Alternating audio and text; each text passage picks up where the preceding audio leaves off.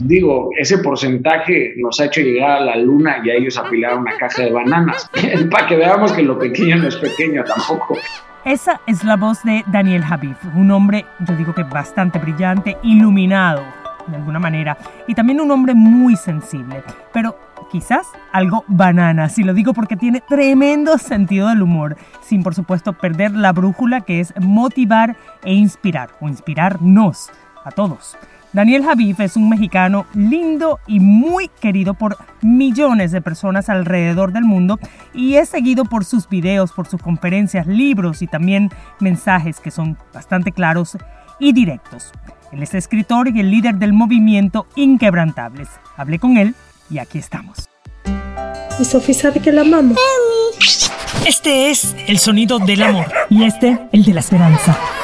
Bienvenidos a Xiomara en 360, el podcast. Soy Xiomara González Correa, periodista de la televisión nacional en Estados Unidos. Mi enfoque, contar y reportar historias de carácter social. Mi vida profesional se la dedico a los animales y a los niños.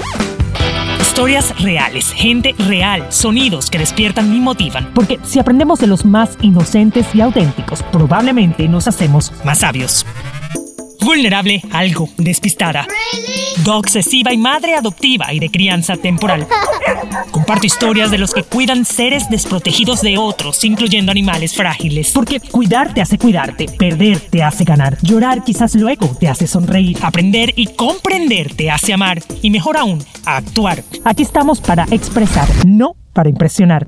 Cuento historias con propósito de gente con persistencia de mosquito, paciencia de hormiga, lealtad de perro y desapego de gato.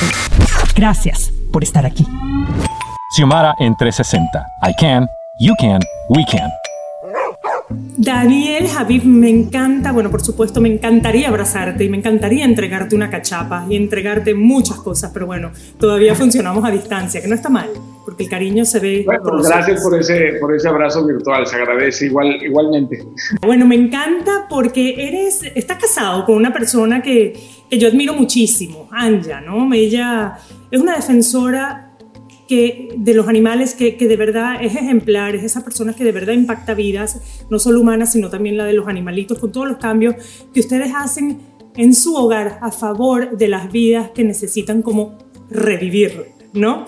Entonces te quiero preguntar algo, bueno, muchas cosas, pero principalmente México, tu país, es uno de los países más sobrepoblados de Latinoamérica, si no el que más sobrepoblación tiene de animales de nadie, animales de la calle. ¿Cómo te sientes tú, cómo se siente tu corazón, Daniel, cada vez que tiene que enfrentar esa realidad? Y no poder ser el salvador de todos esos animales, ni siquiera a través de las conferencias fomentando la tenencia responsable y fomentando el amor por, por todo ser vivo. ¿Cómo, se siente y qué haces, Dani? Bueno, primero que nada, hacerlo de forma personal y particular, ¿no? Porque ese, ese pequeño esfuerzo, aunque parezca insignificante, no lo es. En realidad no, no lo es. Convencer a una sola persona de que sea eh, cambiada su cultura en cómo se acerca al cuidado animal y sobre todo de aquellos animales que están en situaciones extremas, es, un muy buen avance. Lamentablemente no existe un sistema de educación que incluya la cultura eh, con los animales de hecho, se han aniquilado las clases de civismo en la mayoría de los sistemas educacionales de, todo, de toda América. Y uno puede probar la intensidad de la bestialidad humana eh, reflejada en las calles con sus, con sus animales. Eh, nosotros hemos hecho un trabajo, y digo nosotros porque yo solamente he acompañado y apoyado a mi esposa. Mi esposa habrá rescatado considero aproximadamente unos 200, 250 animales de diferentes especies, no únicamente perros ni gatos. Si no me equivoco, entre ellos hay jirafas, víboras, de, diferentes especies que no son obviamente animales eh, para tener en el, en el hogar. Eh, nosotros eh, hemos llegado a tener una cantidad importante de animales en casa y hemos escogido esa felicidad hemos decidido esa felicidad, acomodar de hecho el, mundo que gira a nuestro alrededor por la comodidad de nuestros, de nuestros animales. Mis gatos han sido de las cosas más importantes que me han sucedido en, en, en, mi vida, los amo. hablo de ellos y se me empieza a trozar la, la voz porque eh, durante la pandemia murieron los, los dos gatos que más he amado, por supuesto, en, en, mi vida. Esto no 17 años contigo, uno de ellos. sí, sí, sí, sí, eh, ¡Órale! Me toca en el corazón, son su belleza, su poesía, su entrega, su amor tan sincero, ser utilitario, cero convenenciero, eh, aceptan la realidad de su personalidad. Ah, son, son, son hermosos. Y mi esposa tiene una pasión que he visto en muy pocas personas y una pasión genuina, real, no para crear pauta, no para hacerse la salvadora. De hecho, creo que el 95% de las cosas que hace en pro de los animales nunca las publican. Y sí, lamentablemente México, eh, aunque ha tenido ciertos avances, eh, ha metido la violencia animal al código, al código penal, pero en realidad es un poco una pantomima, no tiene un impacto eh, real, puede salir cualquier persona. Las leyes no se cumplen con extremas severidad, etcétera, pero bueno, al final yo creo que en eso también nos han ayudado mucho las redes sociales, ¿no? Porque con la denuncia se genera cierta presión y pone al descubierto lo que muchos gobiernos no están haciendo y lo que muchos que tenemos animales, ¿no? Acompañantes, este, pues también nos damos cuenta que que podemos ejercer presión, porque muchos de nosotros somos los que terminamos abandonando, siempre tendemos a echarle la culpa a los demás. Pero creo que tenemos mucho que ver. No, tenemos que, es la responsabilidad personal, ¿no? Es la cultura, cultura personal y la forma en cómo te diriges en tu vida. Ahora, hay una cantidad de dilemas éticos que envuelven, por supuesto, a los animales, porque hay posturas extremistas y muy radicales que deben de ser respetadas y aceptables, pero eh, cada día es más complejo encontrar puentes entre esas posturas, entre el veganismo, entre quien usa pieles, entre quien consume animal, carne, etcétera. En ese grupo estoy yo, son, son, son muy complejos los, los puentes y los dilemas, por supuesto, éticos. Primero porque se basan, por supuesto, en la autorrealización, digamos, en la conveniencia, no en la convicción primaria del, del, del, ser humano. Amo los animales y de hecho le prometí a mi esposa que iba a dedicar un año entero junto con ella sin hacer conferencias, sin hacer absolutamente nada u otra cosa que no fuera ayudarla al asunto de los animales. En su meta. Daniel, una pregunta. Em, y bajo ningún concepto es un tema de juicio, mucho menos porque en eso soy también muy relajada y respeto también mucho, pero muchas veces decimos amar a los animales, etcétera, pero terminamos, como dices tú, y lo reconoces y bien, este, terminamos consumiendo animales, terminamos obteniendo productos derivados de los animales. ¿Cómo se puede lograr esa transición con conciencia o si tú crees que realmente es necesario hacer esa transición para evitar ese sufrimiento que es universal, ¿no? soy, soy, soy, soy ignorante en ese sentido. Eh, eh, he ido adquiriendo conciencia y conocimiento, por supuesto, de lo, terrible que puede pasar un animal para, para convertirse en, una chamarra, por supuesto, ¿verdad? en el asunto alimenticio, en mi caso, por mi condición eh, de, de salud, intenté durante siete o seis meses aproximadamente llevar una dieta casi al 95% vegetariana. No fue de mucho beneficio para mi salud ni para mi condición física por, la bacteria que yo tengo hace muchos años. El ritmo cardíaco, a veces me cuesta respirar, con mi memoria, con mi energía, con la vista, etcétera. No me la puedo quitar de encima. Y he hecho todo lo posible médicamente, pero es algo sobre lo que no tengo el control. Pero, pues sí puedo dominar mi relación con la enfermedad. Yo sé que el Lyme, esta enfermedad, está allí. Y lamentablemente no fue lo mejor, lo mejor para mí. Tuve que rebalancear mi, mi, mi dieta. A pesar de todo eso, soy, soy bastante consciente y mi dieta es mucho más, mucho más verde. Pues se te nota porque esos ojos tuyos son verdes, por ahí te salen las plantas. Lo que no tolero es la violencia, ojo, y sí soy alguien más prudente en consumir productos de libre pastoreo, que no, que no, que no hayan sido eh, torturados, soy bastante cuidadoso con eso, pero poco a poco me voy educando y poco a poco también voy arrancándome esos, esos prejuicios que pudiera yo tener con dichas posturas. Dani, ¿cuántos animales tienes en tu casa? ¿Tienes los gatos ciegos? ¿Tienes... Ahora tengo cuatro. Teníamos 11 gatos, tres víboras y perros. todo, todo, o sea, que hablando de miedo, tú cero miedo, porque decir víbora es como un sinónimo de pánico, ¿no? Tú cero fobia. Sí. Bueno, llegué a tener aracnofobia durante muchos años, casi siete años sufrí de, de aracnofobia. Eh, pero gracias a mucho trabajo y mucha diligencia pude desmantelar por completo esa fobia que, en algún momento puso hasta en juego mi, mi vida. Uno pensaría que, que una fobia a un animal no puede poner en juego tu vida y sí, sí puede. Em, tengo cuatro, tengo Esteban, que no tiene dos, dos ojos, Stevie, eh, Suri, que no tiene un, un ojo, eh, casi todos, no todos son adoptados y muchos de ellos fueron maltratados y violentados, este, los rescatamos de diferentes, en México hay una compañía que vendía animales y en un día recuerdo que fuimos a comprar como 15. Y los, los sacamos de ahí porque era una verdadera desgracia, una desgracia ver a los animales encerrados en estos lugares y las condiciones en las que lo tenían.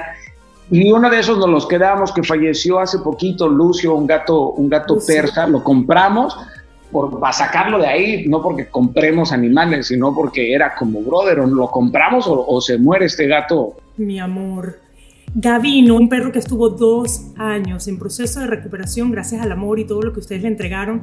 Y creo que, es importante, Dani, tú dices que Anja no comparte mucho en las redes sociales y, y, pero a veces pienso que es importante hacerlo, como el caso este de Gavino, porque tiene un impacto, tiene un impacto porque al ver la transformación, uno dice lo que es capaz de hacer el amor, lo que es capaz de hacer la compasión, la empatía. Cosa que tú enseñas también y las enseñas con el ejemplo, Daniel. En acuerdo contigo, Xiomara. Eh, Gavino lo fuimos a, rescatar. Yo me metí a la casa en donde estaba Gavino. Eh, eh, incurrí, de hecho, en un, en un, delito de invasión de, de, propiedad en una zona eh, muy, muy rural y un poco peligrosa de la Ciudad de México agarré el perro porque estaba atascado de sarna, no podía ni casi respirar, tenía un ojo cerrado, las orejas completamente rotas. Y recuerdo que salió el dueño, que era un tipo que estaba alcoholizado en ese momento, era muy temprano, y me gritó, ya te vas a llevar a esa basura, una cosa así. Y me dieron ganas de entrar a la casa, no de llevarme al perro, de entrar a la casa y, de sacudir al tipo. Ni le contesté lo agarré con la sábana, lo metimos al, al, auto, lo llevamos inmediatamente a la veterinaria y ahí empezó un proceso de dos años. Eh, donde lo trataron diferentes veterinarios. No todos querían tratar a Gavino porque ellos decían que ya no tenía eh, eh, salvación, porque estaba realmente muy, muy, muy lastimado. Pero como dices, con dosis masivas de amor, ese perro eh, empezó a recuperarse. Anja oraba por él todos los días, alabábamos por Gavino, lo íbamos a visitar. Conseguimos, porque en ese entonces estábamos muy mal económicamente, yo lo recuerdo, estábamos pasando por un espacio de quebranto económico importante y aún así le echamos muchas bolas para poder sacar adelante a Gavino. Y el perro se, se, se levantó, nos lo llevamos, después eh, lo pusimos en adopción.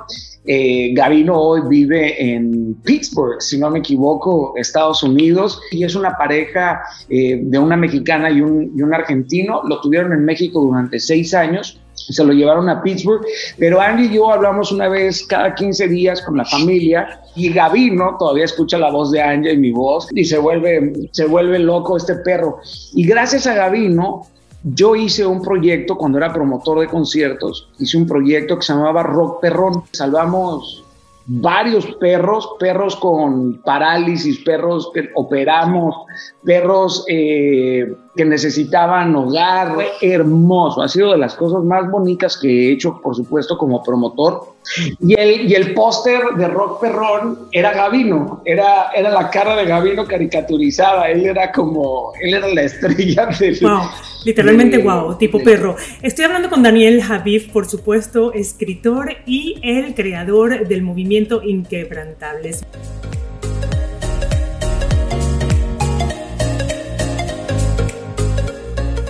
Seguimos aquí en Xiomara en 360 hablando con el escritor y líder del movimiento Inquebrantables, Daniel Javif, en las redes bajo su propio nombre, arroba Daniel Javif.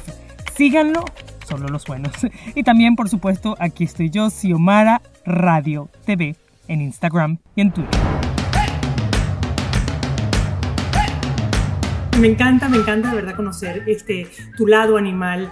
Eh, Daniel, ¿qué crees tú ¿Qué le pasa por la mente a los que abusan a los animales? ¿Qué pasa por la mente de tanto abusador? Bueno, estudios científicos y textos académicos aseguran que es un síntoma muy claro de, de, de salud mental. Cuando hay una violencia cuando hay crueldad, por supuesto, porque yo creo que hay gente que puede defenderse de un perro o de un gato porque les tiene pavor. Y claro, una persona así, bajo su mecanismo de defensa y bajo las sensaciones, la realidad distorsionada, puede defenderse o puede atacar probablemente a un gato o a un perro o a un animal. Ahora, no nada más está la violencia, está el abuso sexual, la sofilia. La sofilia, por supuesto, y se está dando mucho se, está, conociendo más, porque ahí es donde las redes sociales pandemia, un factor muy importante.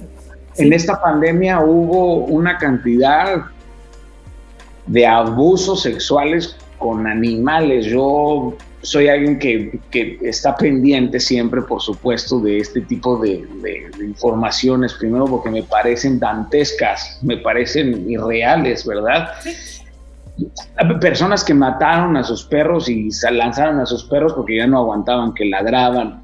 Claro, cuando escuchamos este tipo, este nivel de crueldad, es porque nace en nosotros la empatía, el dolor de alguien más está dentro de nosotros y tenemos esta bandera como tú y como yo por, por, por salvarles. Pero es una ignorancia, es una falta de educación, de conciencia, de enseñar a los niños que los, que los animales o los acompañantes eh, son integrantes de tu familia, ¿verdad? Pues hay que educarles, hay que explicarles, por supuesto. Y luego está otro tipo de violencia no tan implícita, que son esos que tienen perros gatos y nunca están con ellos, no los sacan a pasear, le dejan el agua ahí, no se la cambian, no reciben. Claro, que hay lugares incluso, por lo menos en Estados Unidos se penalizan este tipo de cosas. Ahora, Daniel, hay casos que son mucho más extremos. Este, está el caso de la orangutana, que incluso la vestían y la perfumaban para abusar de ella sexualmente, pagaban por ese acto algunas personas. Se han visto casos terribles, terribles, pero todavía no se ven las sanciones justas, la que personas como tú y como yo esperamos, no solo por amor, sino también por algún tipo de corrección ¿no? de, de, lo que estamos haciendo como humanidad. Eh, ¿Cuál crees tú que debe ser esa sanción o esa manera de jalar orejas para esas personas que, que violentan o que abusan a estos animales? Eh, eh, de manera significativa. Sin duda, sin duda he aprendido a amar a mis enemigos y a las personas, por supuesto, que han hecho, que han hecho daño, porque si no estaría cayendo en, en, una incongruencia de aquello que busco predicar y vivir en, en mi vida. Pero bueno, creo que una sanción, por supuesto, tras barrotes, eh, al fin y al cabo el mal no, no, no se rezarse, ¿verdad? Pero pagar bajo las leyes, por supuesto, la cárcel, sanciones económicas. Eh, sí, porque al final lo que más duele para muchos es el bolsillo, ¿no? Claro, el, bolsillo, el bolsillo podría ser una excelente, una excelente opción, pero con qué, dinero, qué dinero paga la vida de un, de un animal, ¿verdad? Daniel, ¿qué has aprendido de los animales? la, entrega de amor incondicional, la, serenidad, la contemplación, eh, el presente, el disfrutar del, presente. No, no me animalizo, por supuesto, porque esa no sería una visión eh, moderna, pero lo que he recibido, mis, mis gatos me han sanado, querida. Son, son gatos que me han curado, que me han, que me han salvado de tristezas, de angustias. Eh, se han convertido en enormes acompañantes, en musas. Le he hecho poemas enteros a mis, a mis gatos, fotografías, es una de las expresiones de amor más puras que uno puede encontrar en el, mundo entero. Ver un gato que se te acerca y te ronronea y te besa y, encuentra en su creatividad la forma de comunicarse, de expresarse, este lenguaje que no está implícito en las palabras, sino en la conectividad, de que todo está conectado, que todo proviene de una sola mente creativa, de un diseño divino, interrelacionado. Ojo, si no me equivoco, nos separa el 20% del ADN en el caso de los gatos, el 2% de los, de los, de los chimpancés, ¿verdad? de algunos primates, creo que el 3% de las vacas. Digo, ese porcentaje nos ha hecho llegar a la luna y a ellos apilaron una caja de bananas, pero para que veamos que lo pequeño no es pequeño tampoco. Pero, pero eh, todos los días aprendo de los, de los, de los animales. Eh, ¿Y algo que tú le hayas enseñado a los animales? Eh, nada, de hecho con... Es que estamos muy enfocados en humanizarlos, Dani. yo pienso que deberíamos aprender nosotros un poquito más de ellos, ¿no? Sí, no, no, yo no quiero que, o sea, no los trato como, como humanos, al contrario, los acepto su especie, acepto las enormes diferencias y hermosas diferencias y las cosas que nos que nos, que nos unen. Pero en el caso de mis gatos, pues yo juego a ser su dueño, pero en realidad es que soy su esclavo. Entonces, este, el domesticado soy yo. Yo soy el que está domesticado por estos animales que son infinitamente superiores a mí en muchos sentidos. ¿ok? Eh, inferiormente eh, eh, perdón, superiormente a ellos, a lo mejor en el intelecto, en el consciente, en el lenguaje, en otras cosas. Pero hay mucho, mucho que aprender. Cuando estoy triste solamente los miro. Me puedo quedar horas mirando a mis gatos, horas, horas, viéndolos, estudiándolos. Tengo un pequeño diario en donde analizo sus comportamientos porque soy medio clavado, por supuesto, en ello. Su personalidad, cómo adquieren eh, rasgos de la personalidad de los que murieron y se quedaron, cómo funciona, por supuesto, el asunto de un animal alfa, de dominio, de control, cuáles son las cosas que no disfrutan, por qué comen así, a qué hora comen.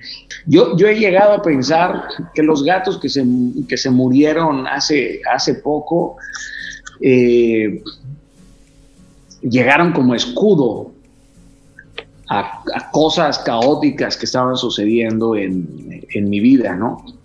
Y, y, a lo mejor uno desea y se proyecta en, en esas situaciones, pero me encanta voltearlo a ver así, ¿no? Yo le ruego a Dios, decirle, por favor, dame chance de pasar la eternidad con ellos, o sea, quiero pasar la eternidad con ellos.